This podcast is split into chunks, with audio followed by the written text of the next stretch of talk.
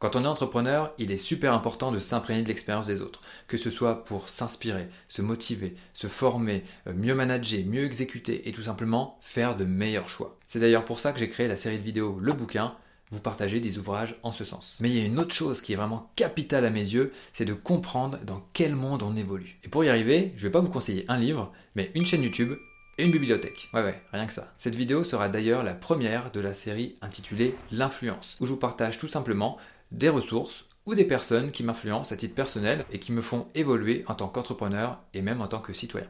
Alors sans plus attendre, on y va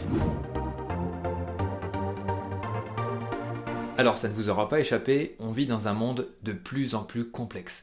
Il y a divers acteurs, hein, que ce soit des États, euh, des organisations, euh, des ONG, des associations, des entreprises, euh, puis les citoyens aussi.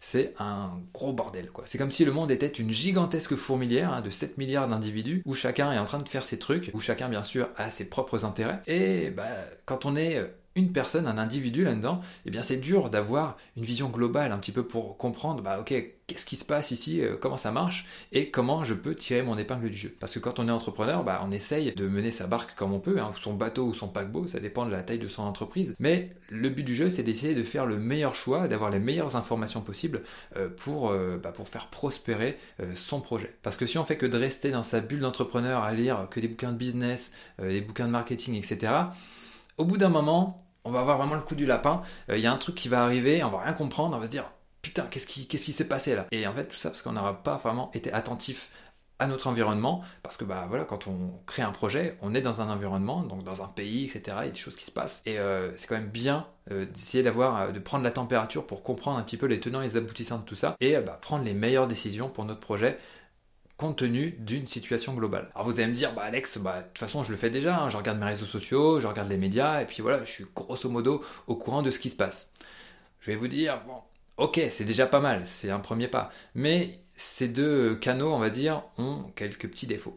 Déjà, les réseaux sociaux, il y a beaucoup de bruit, il y a tout le monde qui parle, et c'est pas forcément évident de d'avoir les bonnes informations, parce qu'il y a plein de gens qui, qui, se tiraillent, ça peut être orienté de diverses façons, hein, des gens qui ont des intérêts politiques, des intérêts économiques, etc., ou des intérêts euh, personnels, et à mon avis, c'est assez dur d'avoir une vision globale parce que surtout, il y a des algorithmes au final qui nous recommandent toujours les mêmes choses, qui renforcent nos biais de confirmation.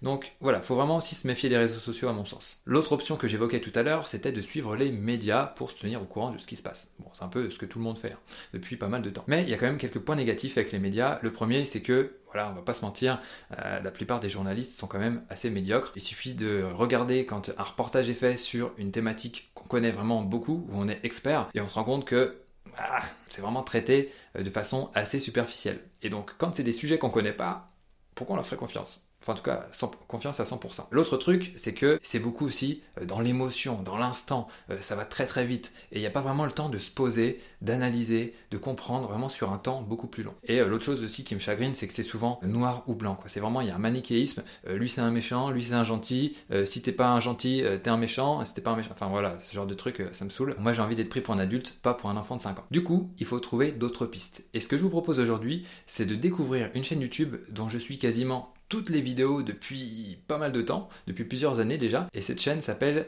Thinkerview. Le concept est super simple, il y a un intervieweur qui reçoit un invité pendant une à deux heures et lui pose des questions. Des questions liées à leur expertise, à leur position dans la société, et bah, pour en savoir plus un petit peu sur ce qu'ils pensent du monde, etc. Ça permet de creuser un sujet pendant assez longtemps. Au niveau des invités, eh bien c'est très divers, c'est ça qui est super intéressant, c'est que bah, ça peut être des experts, ça peut être des gens du monde politique, ça peut être euh, des activistes, ça peut être des entrepreneurs, enfin voilà, vraiment il y a un panel très très large au niveau des invités. Je peux vous donner comme ça 4-5 vidéos qui m'ont beaucoup marqué et qui m'ont beaucoup appris. Euh, il y a notamment celle avec Frédéric Perucci hein, qui bossait à Alstom et donc euh, qui raconte un petit peu euh, cette histoire de l'intérieur, parce que voilà, il a, fait presque un an de prison aux États-Unis avec cette histoire. Il y a aussi l'interview d'Eric Sadin qui est très intéressante, même si le style du personnage peut un petit peu dérouter, quand on s'accroche, c'est vraiment très intéressant pour parler de, des dangers de la technologie, etc. Moi qui suis en plein dedans, ça permet un petit peu d'avoir une critique et de me remettre en question sur pas mal de Donc voilà, si vous êtes dans ce domaine-là aussi, écoutez ces interviews. Une autre interview qui m'a vraiment marqué, euh, c'est celle de Christian Arbulot où, ça parle d'intelligence économique. Voilà, il y a vraiment plein de choses qui sont, euh, creusées euh, sur les stratégies au niveau des, entreprises, des États, etc. C'est vraiment très très intéressant. Allez, je vous en donne encore deux autres rapidement. Il y a celle de Gunther Poli euh, que j'ai aussi beaucoup apprécié, euh, qui nous parle de l'économie bleue, comment lancer des projets qui sont vertueux vis-à-vis de la nature et qui font de l'argent également. Hein. c'est pas juste euh, je lance un projet juste pour bricoler, non, c'est vraiment je peux lancer des gros gros projets et être écologiquement vraiment positif. Et une autre qui est un petit peu plus politique, c'était l'interview d'une personne de l'ambassade de Russie. Ça aussi c'est très intéressant, ça permet de contrebalancer un petit peu avec ce qu'on entend dans les médias sur les méchants russes.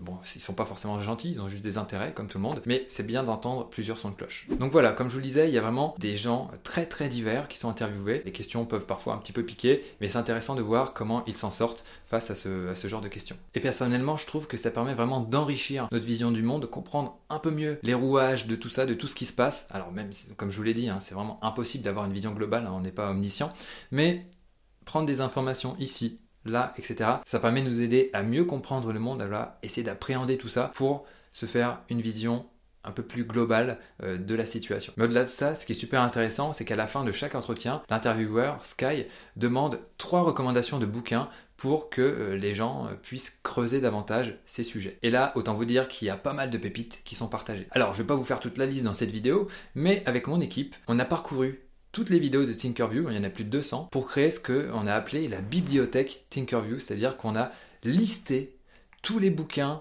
cité dans toutes les vidéos de Tinkerview. On a mis ça dans un tableur Google Sheets et si ça vous intéresse, euh, vous pouvez vous reporter à ce tableur, euh, vous le trouverez en description de cette vidéo et voilà, ça vous permettra de creuser un petit peu, de vous cultiver sur des sujets qui ne sont pas forcément business, marketing, etc. Ça, c'est une contribution euh, qu'on met à votre disposition. Bien sûr, on mettra à jour la bibliothèque à chaque fois qu'une nouvelle vidéo Thinkerview sortira. Alors ça ne sera pas forcément fait euh, dans l'instant, mais voilà, 2-3 jours après, on mettra les ressources dans la bibliothèque Thinkerview. Ce qu'on peut faire maintenant, c'est jeter un œil un petit peu pour voir ce que ça donne. Donc voilà, hein, c'est tout simple, hein. vous avez ici la date de mise en ligne, euh, le nom de l'interview, le lien pour retrouver sur YouTube, le nom de l'invité et tous les bouquins. Bien entendu, j'ai pas fait le rapace, c'est pas des liens affiliés, donc euh, voilà, c'est des liens Amazon tout simple. Donc vous pouvez aller jeter un œil sans problème. Il suffit juste de parcourir la ressource, vous trouverez le lien dans la description de la vidéo tout simplement. Et à chaque nouvelle interview, comme je vous l'ai dit, on mettra à jour la bibliothèque. Voilà, on termine à présent euh, ce premier épisode de l'influence consacré à la chaîne YouTube de Tinkerview et à la bibliothèque que je mets à votre disposition euh, gratuitement. Et donc euh, voilà, j'espère que ça vous aidera à façonner votre vision du monde, à avoir un petit peu